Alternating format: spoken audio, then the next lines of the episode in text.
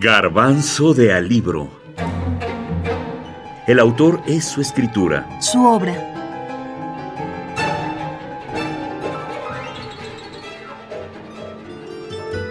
Las venas abiertas de América Latina.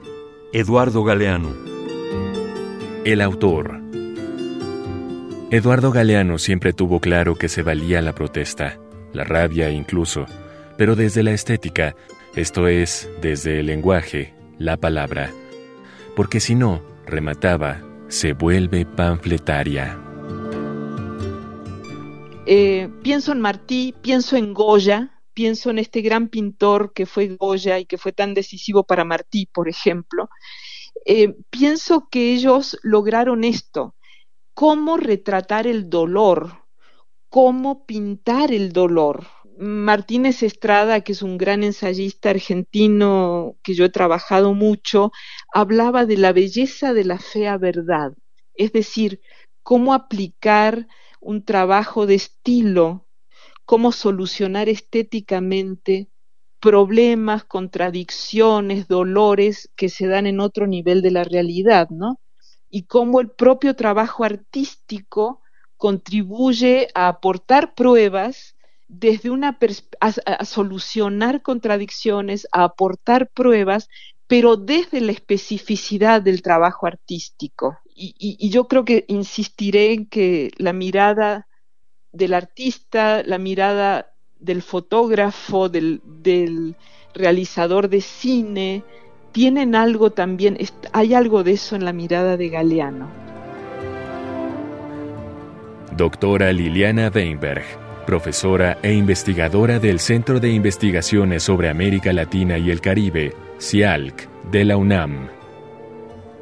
Siete años después de publicar Las Venas Abiertas de América Latina, escribió, Los comentarios más favorables que este libro recibió no provienen de ningún crítico de prestigio, sino de las dictaduras militares que lo elogiaron prohibiéndolo. Por ejemplo, las venas no puede circular en mi país, Uruguay, ni en Chile.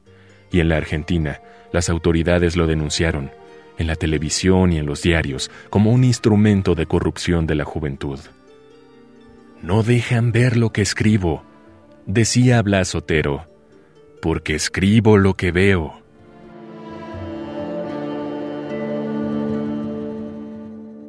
Las venas abiertas de América Latina la terminó de escribir a finales de 1970, pero la publicó en los primeros meses de 1971.